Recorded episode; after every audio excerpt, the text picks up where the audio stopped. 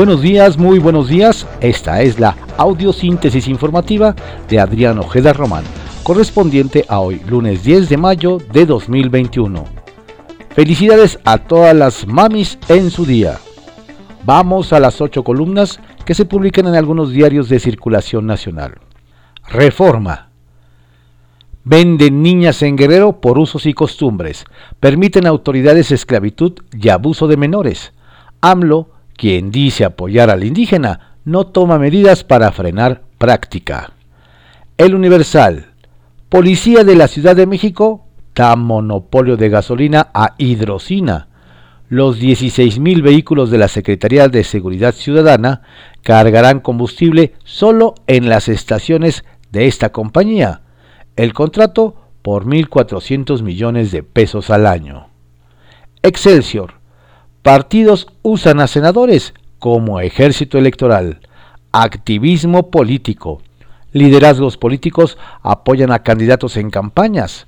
Los legisladores aprovechan su fama pública para apuntalar a los aspirantes. El financiero. Llegó al tope la inflación en abril, estiman efecto estadístico y precios energéticos impulsan el INPC a 6.08%. El economista SAT ya acumula tres años de elevar la rentabilidad de su fiscalización.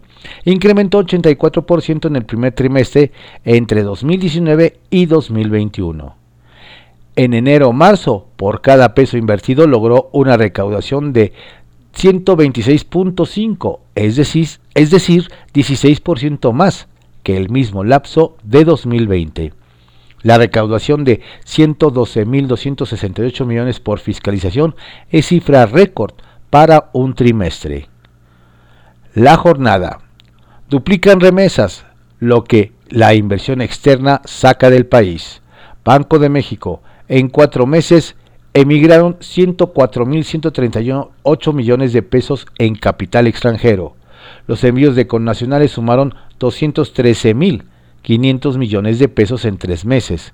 Se estima que 1.8 millones de familias recibieron estos recursos.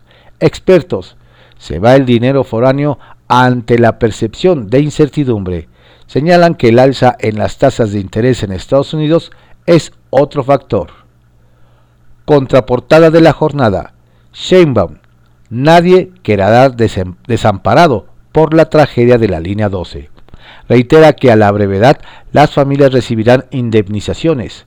Será un plan personalizado y se aplicará conforme a la ley de víctimas. Esa ruta ya no debe tener viaducto elevado. Ingeniero Rodríguez Ramírez.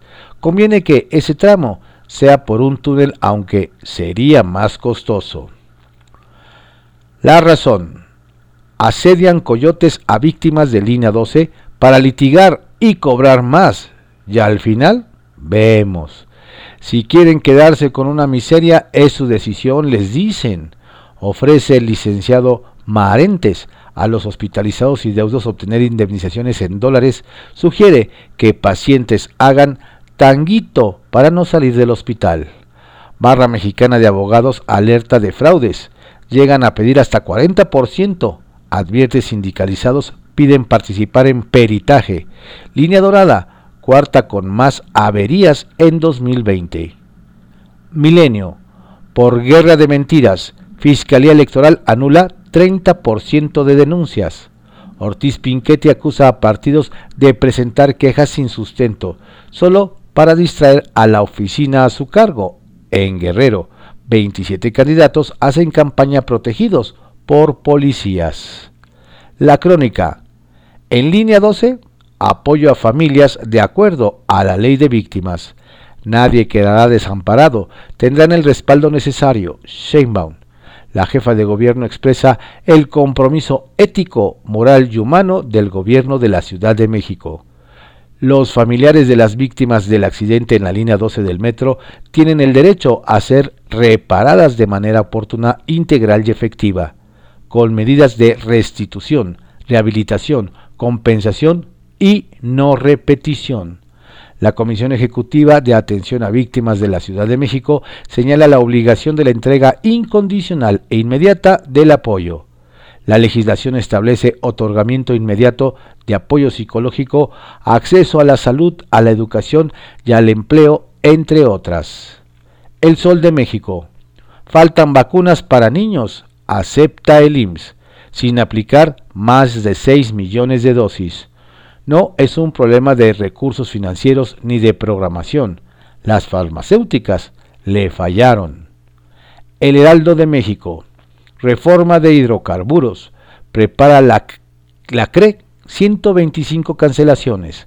La Comisión Reguladora de Energía alista revés a contratos de empresas privadas de combustibles cuya inversión es de 3.750 millones de pesos. Ovaciones. Pobres, los más golpeados por línea 12. Iglesia. Si no se les ayuda, su vida será miserable, dice. Estalló línea 12 en el hocico a 4T. Porfirio. Nadie quedará desamparado. Sheinbaum. Reporte Índigo. Futuro tricolor en juego. El Partido Revolucionario Institucional llega el 6 de junio con la tarea de defender ocho de las gubernaturas que posee y las cuales se encuentran amenazadas principalmente por Morena, labor que, de resultar fallida, terminaría por debilitar a una institución que ha tenido que construir alianzas para seguir siendo electoralmente competitivo. La prensa. Mamás cansadas. Nuevos roles en los hogares por la pandemia dejan fatiga emocional en las jefas de familia. Diario de México. Entregan a Marina control total de corredor, del Istmo.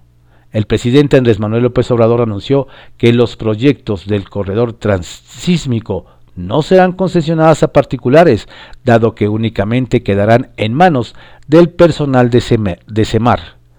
Desde Salina Cruz, Oaxaca, y pese a que la veda electoral prohíbe que el mandatario hable de estos temas, anunció que se construirán 10 parques industriales en la zona del istmo de Tehuantepec. El día. Santa Lucía, una prueba más de la improvisación. El presidente nacional del Partido de la Revolución Democrática, Jesús Zambrano Grijalva, aseguró que el aeropuerto de Santa Lucía es un ejemplo de la improvisación del gobierno federal se trata de un proyecto mal diseñado que representó un despilfarro del erario y la ineficacia de la administración de López Obrador. Insistió en la necesidad de cambiar el fuerte deterioro que está viviendo el país con el actual gobierno.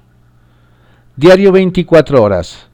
Cantan y se llevan al baile a indígenas. Candidatos malabarean y ocupan espacios que no les tocan. Los mensajes de campaña en redes sociales van desde el doble sentido, la pose tipo cártel de película, la ejecución de coreografías y hasta las habilidades para el canto y el teatro. En tanto, en algunos distritos destinados a la población indígena no han faltado los vivales que buscan ocupar ese espacio sin que les corresponda. El INE ha detectado 134 casos de usurpación. Publimetro Estamos en amarillo, que no es verde. Se mantiene la sana distancia y el uso de cubrebocas. Desde hoy, los comercios podrán operar con un aforo del 40%. Se terminan las restricciones de horario en bancos y se permitirán los eventos deportivos al aire libre y el teatro en espacios cerrados. Diario contra réplica. Muerte materna aumenta 72% por COVID-19. Estas fueron las ocho columnas que se publican en diarios de circulación nacional en la audiosíntesis informativa de Adrián Ojeda Román, correspondiente a hoy, lunes 10 de mayo de 2021. Feliz Día de las Madres. Por favor, cuídese mucho, no baje la guardia. La pandemia sigue.